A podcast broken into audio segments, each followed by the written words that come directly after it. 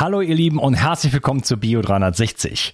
In dieser Episode habe ich mich mit dem ja, Erfolgsautor Lars Ament unterhalten und äh, der hat eine wirklich äh, spannende Karriere hingelegt, ist äh, seinem Herzen gefolgt, hat nicht äh, sich von der Gesellschaft in so ein Raster reinpressen lassen, so nach dem Motto Studium, äh, Ausbildung, sondern hat gesagt, ich möchte irgendwas mit Musik machen, ist dann erstmal nach London, wurde dann ähm, Autor, hat dann bei Viva und MTV gearbeitet, äh, hat Interviews gemacht, ist dann über ein Interview mit Bushido äh, dazu gekommen, dass er ihm äh, angeboten hat, seine Biografie zu schreiben. Und obwohl ähm, ja der Musiker Bushido ist ein Rapper, äh, schon relativ bekannt war in der Musikszene, ähm, ähm, ja, wurde das Buch erstmal von den Verlagen abgelehnt. Die kannten den nämlich nicht. Und irgendwann kam es dann raus und war bei, äh, war glaube ich Nummer eins, also auf der Spiegel äh, Bestsellerliste. Dann hat er eine Biografie für Rudolf Schenker geschrieben. Paulo Coelho hat das Vorwort geschrieben. Dann hatte ähm, einen ähm, als er selber so ein bisschen in so einer Sinnkrise war, ein bisschen depressiv geworden war, äh, ist er in Kontakt gekommen mit einem Jungen, in einem 15-jährigen Jungen in einem Hospiz, den er dann besucht hat auf eigene Initiative hin und äh, mit dem dessen Leben einfach nochmal aufgemischt hat sozusagen und Träume erfüllt hat, Quatsch gemacht hat und dieser Junge hatte eine Lebenserwartung von einem Jahr und äh, lebt bis heute. Jetzt hat er gerade seinen 24. Geburtstag gefeiert. Ähm, das wurde dann verfilmt, also ist dann selber sozusagen schon fast zum Star geworden und ja, und so hat der Lars äh, im Laufe der Zeit zwölf Bücher geschrieben. Davon hat er äh, zum Beispiel dieses Rock Your Life ähm, in Leokat geschrieben. Das ist da in der Nähe von wo ich wohne. Und äh, ja, da gibt es so einige Verknüpfungspunkte zwischen dem Lars und mir. Also ähm, ein Gespräch, was inspirieren soll, dem eigenen Weg zu folgen und mit vielen spannenden Side Stories sozusagen. Bevor wir losstarten, kleines Feedback. Ähm, die Sandra schreibt mir, lieber Unkas, ich möchte mich einfach nur ganz herzlich bei dir bedanken. Ich bin nun seit einer Weile bei den Insidern und gestern kam das wunderbare Geschenkpaket an. Es ist unglaublich großherzig von dir, mir dieses Geschenk zu machen. Meine Freude ist sehr groß. Vielen, vielen Dank dafür und liebe Grüße. Ja, äh, genau, die Insider ist eine kleine und feine Gruppe, die ich vor einiger Zeit ins Leben gerufen habe. Und da geht es darum, ähm, die Menschen aus der Community, Community, zu versammeln, die wirklich etwas umsetzen möchten, die wirklich ähm, Dinge auch mal in die Hand nehmen, Strategien umsetzen. Und äh, ja, wenn dich das interessiert, dort näher an mich heranzurücken. Wir haben eine eigene Gruppe auf Discord, das ist so eine App. Äh, das hat den Vorteil, dass man da thematisch sortieren kann und äh, das Ganze also übersichtlich wird. Man kann immer auch neue Themen erstellen. Und äh, ja, dies ist schon relativ, äh, oder es ist eine rege Community äh, geworden und ähm, klein, aber fein. Äh, das ist mir auch wichtig sozusagen. Und wenn dich das anspricht, schau mal äh, einfach auf meiner Webseite unter Unkas, glaube ich, ist das versteckt. Ähm, da findest du ein bisschen Informationen darüber. Und wenn dich das anspricht, ähm, dann kannst du da Mitglied werden, kostet dich kein Pfennig. Im Gegensatz, wie du gerade gehört hast, wirst du von mir erstmal reichlich beschenkt. Und ähm, genau, ich freue mich dann über deine, deine, deine Beteiligung einfach hier an ähm, Bio 360, beziehungsweise das Einzige, was ich eigentlich von dir gerne hätte im Gegenzug, dass du etwas für dich tust. Also, ein Wort zum Sponsor und dann viel Spaß mit dieser inspirierenden Episode. Du weißt, wie wichtig Vitamin D für deinen Körper ist und dass wir im deutschsprachigen Raum darauf achten sollten, neben einer ausgewogenen Ernährung genug Sonnenlicht zu tanken. Daher empfehlen viele Experten, über die Wintermonate oder sogar ganzjährig Vitamin D zu supplementieren. Die Wirkung von Vitamin D ist vielfältig und schließt das Immunsystem und deine Knochen mit ein. Die Vitamin D-Tropfen von Brain Effect gefallen mir persönlich besonders gut. Als Träger wird MCT-Öl benutzt, was die Bioverfügbarkeit von Vitamin D deutlich erhöht. Die Tropfen enthalten auch Vitamin K2, was wichtig ist für den Erhalt der Knochen. Und Vegetarier haben hier die Möglichkeit, sich gleich mit dem wertvollen Vitamin K2 zu versorgen, das bei einer pflanzenbasierten Ernährung manchmal auf der Strecke bleibt. Die Darreichungsform als Tropfen finde ich persönlich ideal. Jeder Tropfen enthält 1000 internationale Einheiten. So kannst du so viel Vitamin D zu dir nehmen, wie du möchtest und die Tropfen sind eine willkommene und angenehme Alternative zu Kapseln. Außerdem enthalten sie keinerlei schädliche Zusatzstoffe, sondern nur pure Vitaminpower.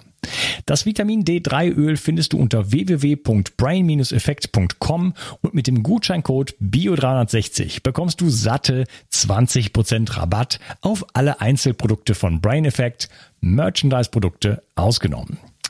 Also, Versorge dich jetzt mit den flüssigen Sonnenstrahlen und tue nicht nur dir etwas Gutes, sondern unterstütze auch noch diesen Podcast und hilf mit, dass es ihn in Zukunft auch noch geben wird.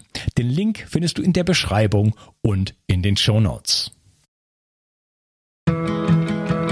Bio 360. Zurück ins Leben.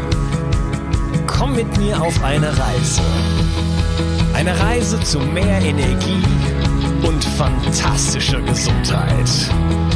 Ich möchte dir das Wissen und den Mut vermitteln, den ich gebraucht hätte, als ich ganz unten war. Dabei will ich dir helfen, wieder richtig in deine Energie zu kommen. Zurück ins Leben. Hallo Lars, schön, dass du hier bist. Hallo Unkas, schön hier zu sein hier sein zu dürfen, so muss man sagen. Mhm.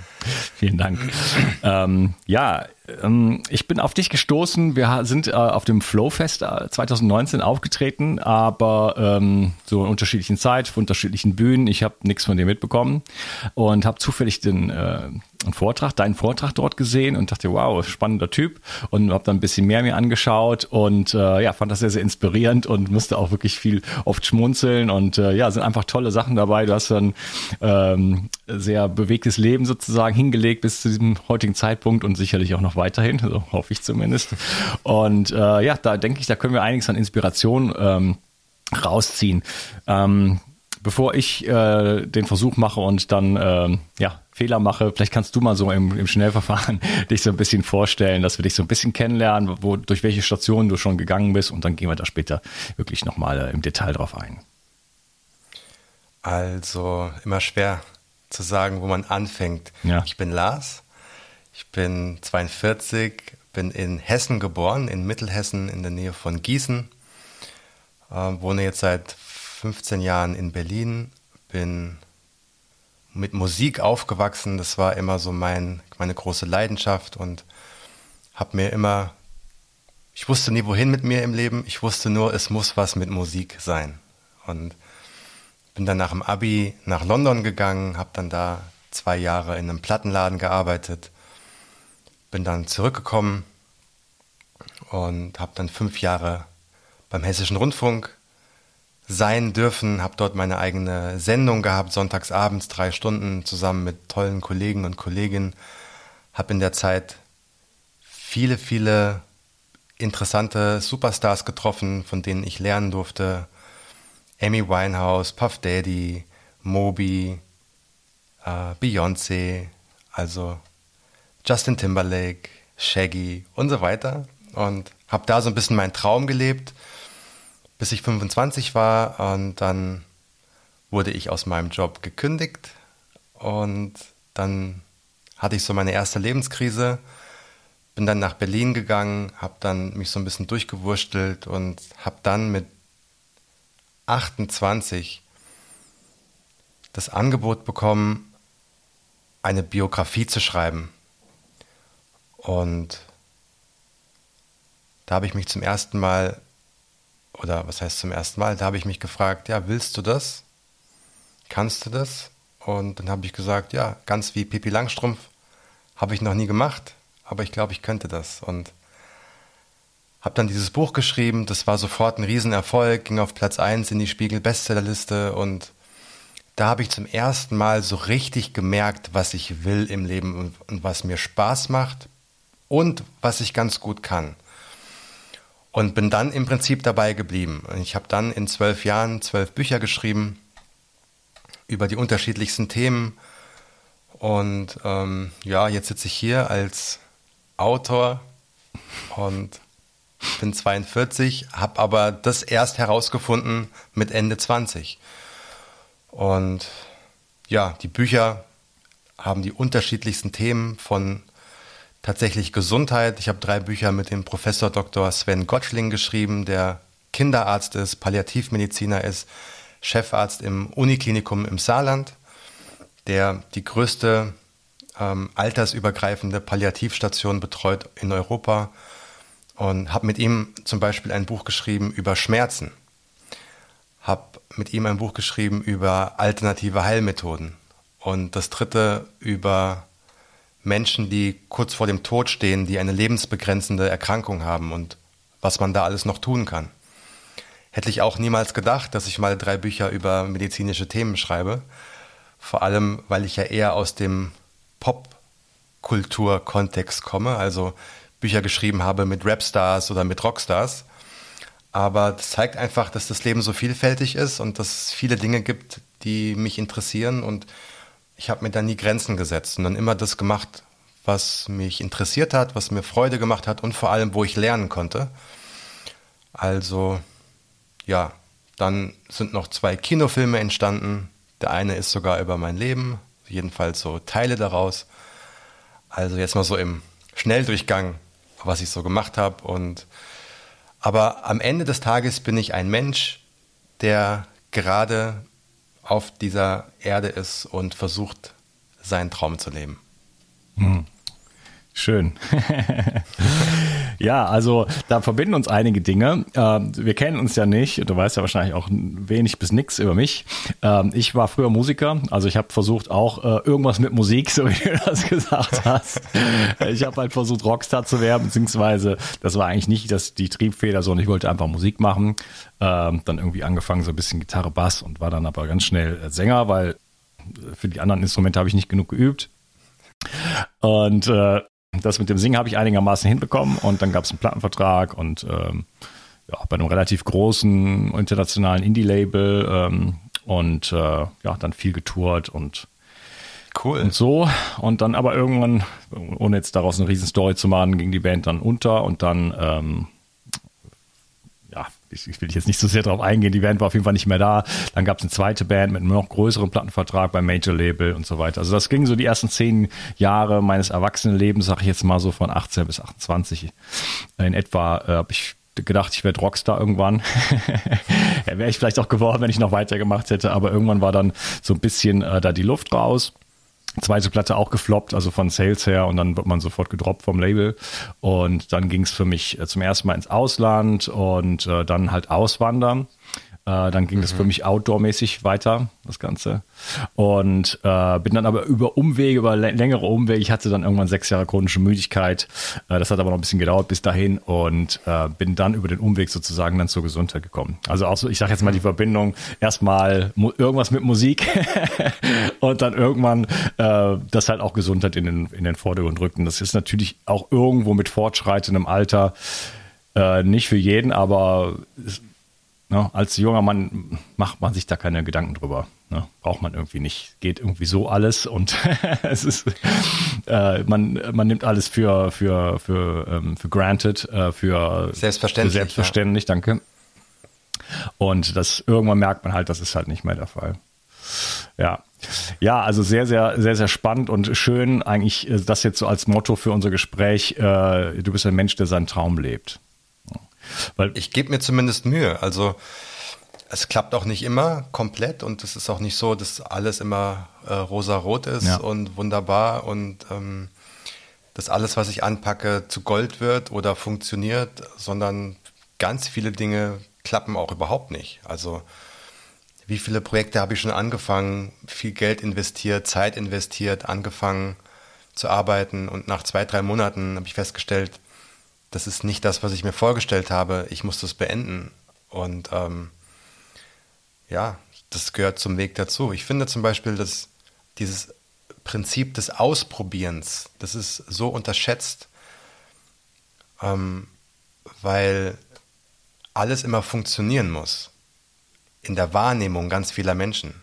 Und sobald etwas nicht funktioniert, wird es gleich abgestempelt mit, du bist gescheitert oder du kannst etwas nicht ich finde, man muss vor allem als junger Mensch, und du hast gerade gesagt, in deinen Zwanzigern ähm, starten wir ja gerade so ins Leben. Wir sind mit der Schule fertig, ähm, vielleicht studieren wir nebenher, aber eigentlich beginnt doch nach dem Abitur, beginnt doch das Leben so richtig erst. Und wir be beginnen gerade so unsere ersten Schritte, unabhängig zu sein. Woher sollen wir denn wissen, was wir machen sollen im Leben, was uns interessiert, wo wir gut sind, wo wir unsere Talente haben, aber was uns jeden Morgen auch aufstehen lässt, wenn wir es nicht ausprobieren. Ich weiß doch gar nicht, was ich, wer ich bin und was ich kann. Gerade, ich habe gerade Abi gemacht. Das bedeutet erstmal gar nichts. Ja. ja, du bist ja, du bist ja, also, also wenn du jetzt auf einem gymnasialen Pfad gewandert bist, der ja so ungefähr 13 Jahre dauert, dann bist du ja über 13 Jahre lang mehr oder weniger systematisch davon entfernt worden, von deinen Instinkten, von deinem dich ausprobieren. Was sind denn die genau. Dinge, die mir wirklich eigentlich liegen? Ne? Und hast, hast ein Standardwissen, wovon, wo es gibt ja Studien, die sagen, dass man, äh, ich glaube, 95 Prozent davon schon ein, paar, schon ein paar Monate danach schon überhaupt nicht mehr weiß. Also es ist letzten Endes relativ wertlos. Äh, nicht alles, was da gelehrt wird oder die ganze Erfahrung, natürlich die soziale Erfahrung ist nicht, nicht gänzlich wertlos, das will es auch nicht so alles in einen Topf schmeißen, aber ähm, die Dinge, die dich jetzt dann an, in, an diesem Moment stützen würden, ne? was, was, was macht mir eigentlich Spaß, wo liegen meine Fähigkeiten, habe ich die schon mal ausprobiert, ne? Äh, da stehst du ja völlig äh, äh, wie, ein, wie ein Kleinkind eigentlich dann davor, ne? in, dem, dem Moment. Genau, weil wir, genau, weil wir sind so, es ist uns antrainiert worden, dass alles, was wir machen, eine Note bekommt. Ja, und du bekommst in der Regel eine gute Note, wenn du die Erwartungen deines Lehrers oder deiner Lehrerin erfüllst. Hm. Also ganz vereinfacht gesagt, und das stimmt natürlich auch nicht immer, aber ne, wenn du gut auswendig lernen kannst, dann hast du eigentlich in jedem Fach eine Eins oder eine Zwei und bist fein raus. Aber im, im echten Leben ist es halt ein bisschen komplexer. Da muss man eben auch oftmals eigene Entscheidungen treffen und ähm, Dinge tun, wo man niemanden fragen kann und ähm, ja, eigene Erfahrungen sammeln durch oftmals falsche Entscheidungen. Das, das ist das Interessante. Eine Erfahrung machst du durch falsche Entscheidungen. Dadurch lernst du. Aber intuitiv denken wir immer, sobald ich eine falsche Entscheidung treffe, sobald ich bei etwas gescheitert bin, ist es etwas Negatives. Und ich sage immer, nimm deine 20er ähm, zum Ausprobieren. Ja, du musst in deinen 20ern gar nichts. Du musst noch nicht wissen, was du die nächsten 60 Jahre machst. Du, das ist jetzt die Phase deines Lebens, die du dir genehmigen solltest, um herauszufinden, was du magst und was du nicht magst, mit welchen Tätigkeiten du dein Leben ähm, gestalten möchtest. Mhm. Optimalerweise in einem anderen Schulsystem äh, könnte man da ja schon weiter sein. Denn äh, mit die ganzen 20er zu nutzen, um zu, zu aus, aus, äh, auszuprobieren, ist vielleicht schon auch eine Luxusgeschichte. Ne? Ich denke, dass das vor, vor 100 Jahren ja, sah das noch anders aus. Da wollte man nicht, ich probiere jetzt mal 20, 10 Jahre lang irgendwie was aus und verdiene kein Geld, sondern man musste halt einfach äh, die Familie supporten und so weiter. Ne? Sonst war Überleben nicht gesichert in dem Sinne.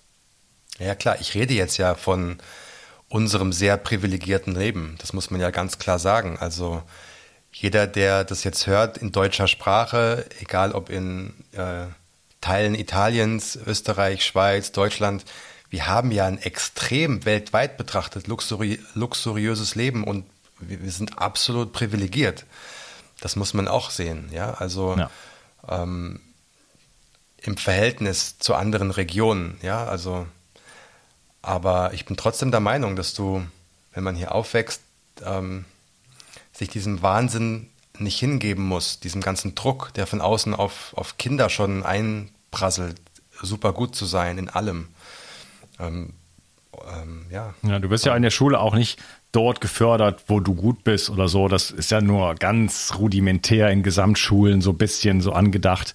Aber äh, wenn jemand zum Beispiel partout in, in, in Mathematik beispielsweise äh, ja kein Interesse hat, sage ich jetzt mal, oder auch keine Begabung. Vielleicht noch nicht, weil das hat ja auch, also wir sind ja nicht alle, wir gehen ja nicht im Gleichschritt Marsch äh, durch unsere Entwicklung durch. Das kann, da kann ja auch einer mal zwei Jahre hinterherhinken. Das sieht man ja schon bei, bei kleinen, äh, bei Kleinstkindern, bei Babys. Ne? Wenn die anfangen, der eine fängt an mit neun Monaten zu laufen, der andere braucht 15 Monate oder sprechen. Ne? Da gibt's mitunter mhm. und, und, und äh, Mädchen und Jungs sind da unterschiedlich und so weiter. Also da sind wir doch alle unterschiedlich. Und es kann ja sein, dass zum Beispiel, ich habe ich ich bin in der Schule auch eher gescheitert oder die Schule an mir, eins von beiden oder beides zusammen. Aber zum Beispiel Geschichte hat mich in der Schule nicht interessiert. und erst nach der Schule ist mir klar geworden, wie spannend Geschichte ist. Und es ist für eine, eins meiner, ja, finde ich, ist eins der spannendsten Themen sozusagen. Äh, was das Studium angeht, Bücher lesen und so weiter, weil da, wenn man da so viel lernen kann. Ne? Also das heißt, da hat man mich entweder nicht richtig abgeholt oder ne, ich will jetzt da nicht der Schule immer nur die Schuld geben, aber das hat irgendwie äh, mit uns beiden nicht so richtig zusammengepasst, obwohl das Thema mich ja ansonsten angesprochen hat. Vielleicht war es zu früh für mich oder es hat mich nicht, äh, hat, man hat mir nie da, da habe ich immer das Gefühl, die Perspektive zu, gegeben. Wofür brauche ich das? Was, was ist diese Insel von diesem Thema, ob es jetzt Bio ist, ob es jetzt Zitronenzyklus ist oder, oder, oder, oder Geschichte oder sonst irgendwas, was hat das mit dem Leben zu tun? Wofür, wofür brauche ich das und, und wie berührt mich das? Das ist wahnsinnig interessant, dass du das sagst, weil mir ging es genauso. Ich war auch immer kurz vorm Sitzenbleiben und ähm, bin auch zweimal gewechselt, von zweimal die Schule gewechselt, einfach um nicht sitzen bleiben zu müssen. Und ich hatte auch immer das Gefühl, dass so, dass dieses Schulsystem für mich nicht geeignet war. Weil ich mich für ganz viele Dinge, exakt wie du es gerade gesagt hast, interessiert habe, als ich mit der Schule fertig war. Also mein Vater, der Lehrer war, hat, äh, hat gesagt, das ist so interessant. Du hast quasi, als die Schule fertig war, hast du dich, hast du angefangen, Bücher zu lesen hast du angefangen, dich für Politik und Philosophie und, und Psychologie und ähm, die großen Zusammenhänge des Lebens zu interessieren. Hättest du das fünf, sechs Jahre vorher gemacht, hättest du nicht einen Tag für deine Abi-Prüfung lernen müssen. Mhm. Ja, ähm, offensichtlich hat dieses Schulsystem nicht meine Sprache gesprochen. Und das Interessante ist, Gary Vaynerchuk, ich weiß nicht, ob du ihn kennst, ist ein Entrepreneur aus, ähm, aus New York, der sehr, sehr erfolgreich ist, ähm, Social Media Experte ist, eine eigene Media-Agentur hat, ähm, ich glaube mittlerweile 1000 Angestellte, ein großes eigenes Imperium aufgebaut hat, der hat auch gesagt, I didn't fail at school, school failed at me. Also, ja, ich habe ich hab nicht versagt in der Schule, die Schule hat es versagt, einen Weg zu finden, mein Interesse zu wecken. Und ja, das, das, das, das, aber das macht ja die Schule auch einfach nicht. Ne? Sie ist halt nicht, also die, die herkömmliche Schule, durch die, die wir beide vor allen gegangen sind, ich weiß nicht, inwiefern sich da ein bisschen was geändert hat, ähm, aber sie ist halt nicht auf der Suche nach, wo liegt deine, wo liegen deine Potenziale und wie kann ich die stützen, sondern das ist äh, one size fits all, das ist der Lehrplan für alle und da müsst ihr jetzt alle durch und äh, ja. dann am Ende bekommt ihr die Noten dafür und ähm, man wird belohnt oder bestraft ja, das Ungerechte ist, dass es total auf den Lehrer und, oder die Lehrerin ankommt. Du kannst das Glück haben und eine super Lehrerin haben, die auch in dem vorhandenen System so ihr eigenes Ding macht und dann die Schüler eben mitnimmt. Mhm. Wenn du aber das Pech hast, auf einen Lehrer triffst, der alles hundertprozentig nach Lehrplan macht, die auch keine eigene Motivation hat, dann ja, hast du eigentlich als Schüler, als Schülerin kaum eine Chance. Ne? Und das ist eben das Ungerechte, dass du angewiesen bist auf, auf einen guten oder einen schlechten Lehrer. Ja. Ja, ich würde gerne mit dir äh, ein bisschen darüber sprechen, ähm, wie eigentlich, ähm, wie würdest du das sehen auf deinem Lebensweg? So, du hast dich dazu entwickelt, dass du jetzt sagst, du äh, bist ein Mensch, der seinen Traum lebt. Aber wie ist es eigentlich dazu gekommen und was hat das äh, für dich auch mit Gesundheit zu tun? Also ich wusste schon immer, dass ich keinen normalen Weg gehen werde. Das war mir schon klar kurz vorm Abi. Ähm, ich wusste, dass ich nicht studieren werde. Ich wusste, dass ich keine normale Ausbildung machen werde. Ähm, ich konnte aber noch nicht genau sagen, was ich machen möchte. Und ja, da hat mein Vater mir den Tipp gegeben, ja, dann geh raus in die Welt und lerne das Leben dort kennen. Und mach es bitte nicht hier zu Hause. Geiler Tipp, aber nebenbei. Ja, und äh, weil er hat eben auch immer gesagt, als Lehrer, und das ist erstaunlich, du lernst, im, das, du lernst in der Schule nichts über das Leben, du lernst im, im Leben etwas über das Leben. Und ja, dann bin ich halt auf Reisen gegangen und habe erstmal viel viel Erfahrung gesammelt und ich wusste schon immer, dass ich nicht glücklich werde in einem Job, der, ja, der mich nicht befriedigt, den ich nicht persönlich mit Interesse verfolge. Das wusste ich schon. Ich wusste, dass ich unglücklich werde, wenn ich zum Beispiel ähm, ja, so einen 9-to-5-Job mache beim Finanzamt wo ich keinen Bezug zu habe. Das wusste ich schon immer, weil ähm, ich so mein Leben nicht leben wollte. Und dann habe ich eben so durch Ausprobieren versucht herauszufinden, was das sein könnte. Und was glaubst du, warum du da schon so ein Gespür für hattest? Weil viele Leute sagen ja, okay, ganz normal, jetzt äh, Abi beendet, jetzt weiß ich nicht, ähm, BWL studieren. So. Ich glaube, ich wusste intuitiv, dass, ähm, dass dieses Leben irgendwann vorbei ist. Und ich möchte die Zeit auf dieser Erde so gut wie möglich nutzen. Und ich möchte nicht Dinge tun, die für mich keinen Sinn machen. Ich glaube, das wusste ich schon relativ früh, ohne das jetzt so ausdrücken zu können. Ich wusste immer, dass ähm, für mich Beruf und Berufung schon auch in Harmonie miteinander sein mussten. Auch wenn es bedeutet, erstmal kein Geld zu verdienen und ähm, ja, in so einer Unsicherheit zu leben, aber für mich war eben so dieses Freiheitsgefühl immer wichtiger als Absicherung. So die Freiheit zu haben, jeden Tag machen zu können, was man möchte, stand bis heute, steht bis heute in meinem Wertesystem ganz oben. Mir ist Absicherung finanzieller Natur nicht so, ist nicht so wichtig, weil ich, ich glaube, ich habe dieses Urvertrauen, ich werde schon immer irgendwie einen Weg finden, wie ich meine Miete bezahlen kann. Ah, spannend. Das ist ein spannendes Thema. Das habe ich nämlich auch gehabt. Und zwar äh, mhm. schon relativ früh und auch so mein ganzes, also ich meine, das kommt vielleicht aus der Erfahrung her, als nach Nachkriegsgeneration sozusagen, dass ich auch nie wirklich Armut erlebt habe. Aber ich habe also tatsächlich, außer äh, dann zum späteren Zeitpunkt habe ich mal zwei Jahre gehabt, wo ich wirklich dann mal kein Geld hatte und dann mein Job plötzlich weg war und so eine andere Story.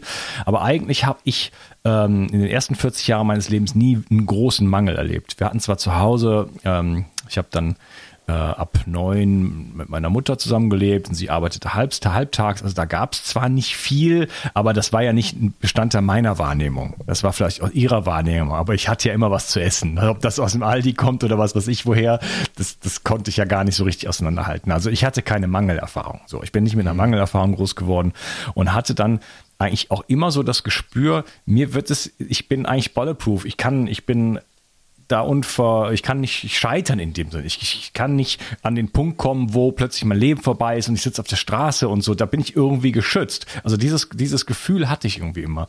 Hattest du, war, war das bei dir auch so? Oder kommt das, wo, wo kommt das her? Ja, gut, gute Frage. Bei mir war das so, ich, ähm, ich bin äh, ähm, zu früh auf die Welt gekommen. Das heißt, ich war auch die ersten äh, die ersten Wochen im, in, in so einer Art Brutkasten. Und ähm, das heißt, ich war immer so ein bisschen kränklich mein ganzes Leben. Mhm. Und ähm, auch, hatte auch äh, eine chronische Bronchitis und äh, war auch die ersten zwei Jahre meines Lebens eigentlich konstant im Krankenhaus. Ich hatte mal äh, in meinem zweiten Lebensjahr sieben Lungenentzündungen im Jahr. Und so hat sich das eigentlich durch mein Leben gezogen, dass ich immer ein schwaches Immunsystem hatte ähm, ja, immer krank war, immer erkältet war, viele Allergien hatte und äh, immer Asthma-Spray bei mir tragen musste. Ähm, ich weiß jetzt nicht, was das jetzt langfristig für Auswirkungen hatte, aber ich hatte zum Beispiel nicht das Gefühl, dass ich unkaputtbar bin. Ja, ich hatte immer das Gefühl, ich muss aufpassen und ich muss so ein bisschen vorsichtig sein und äh, ich darf es nicht übertreiben.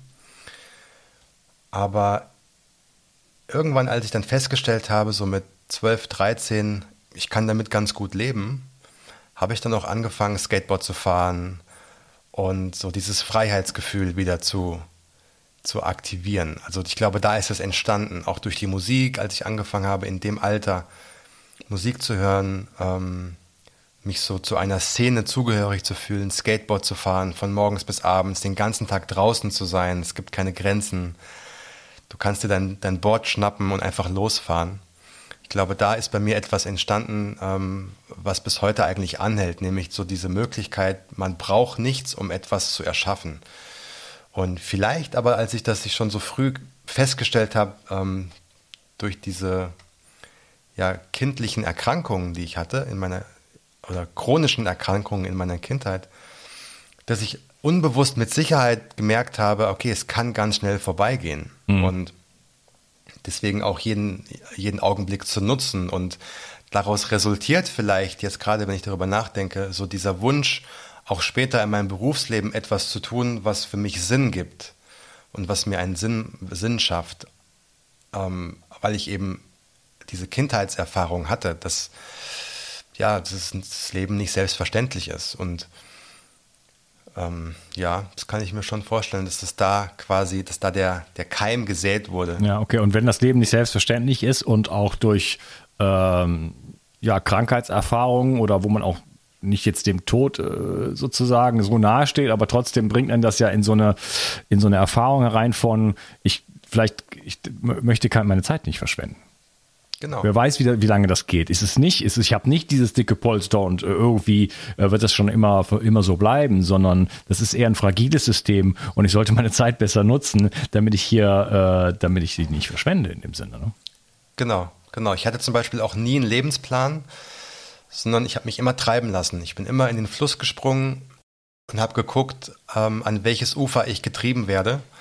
Und da bin ich dann aus dem Fluss rausgestiegen, habe dann geguckt, was es hier so zu erleben gibt und ähm, habe dann da so mein Ding gemacht. Und als ich das Gefühl hatte, hier bin ich jetzt fertig, bin ich wieder in den Fluss gesprungen und bin, bin weiter geschwommen.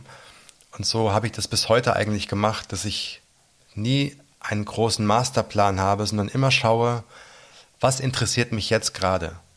Mhm. Würdest du sagen, das hat dir gesundheitlich irgendwo geholfen, dass du da deinem, deinem Herzen gefolgt bist?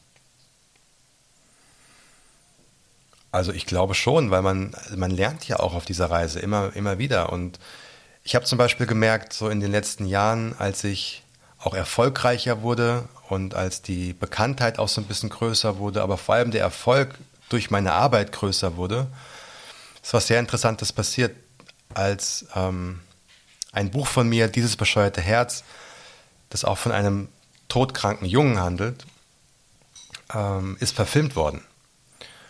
Und als Autor ist natürlich die größte Auszeichnung, wenn ein Buch von, von dir fürs Kino verfilmt wird, das gibt es eigentlich nicht. Das ist ganz selten, ja. Von 100.000 Büchern, die im Jahr erscheinen, schaffen das vielleicht zehn oder so, ähm, wenn überhaupt. Und da dachte ich mir, krass, das ist eigentlich de, jetzt der große Traum, der in Erfüllung geht. Also es geht nicht besser. Und ich stand auf dem roten Teppich äh, in Berlin, die äh, Kinopremiere, und ich war zugepumpt mit Schmerzmittel, weil ich so krasse Schmerzen hatte, Kopfschmerzen hatte, dass ich den schönsten Augenblick meiner Karriere gar nicht genießen konnte. Und habe dann festgestellt, danach auch im Nachgang,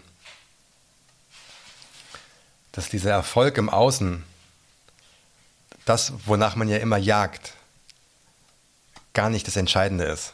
Hm. Und habe dann eben auch durch Yoga ein bisschen, aber vor allem durch Meditation ähm, festgestellt, dass ähm, ja der wahre Erfolg eigentlich ganz woanders liegt. Nämlich ähm, in dem Versuch, jeden Tag aufs Neue etwas zu tun, was einen mit Freude erfüllt, unabhängig vom Ausgang, also unabhängig von dem, wie andere das bewerten. Ja, schönes Schlusswort für den, äh, für den ersten Teil.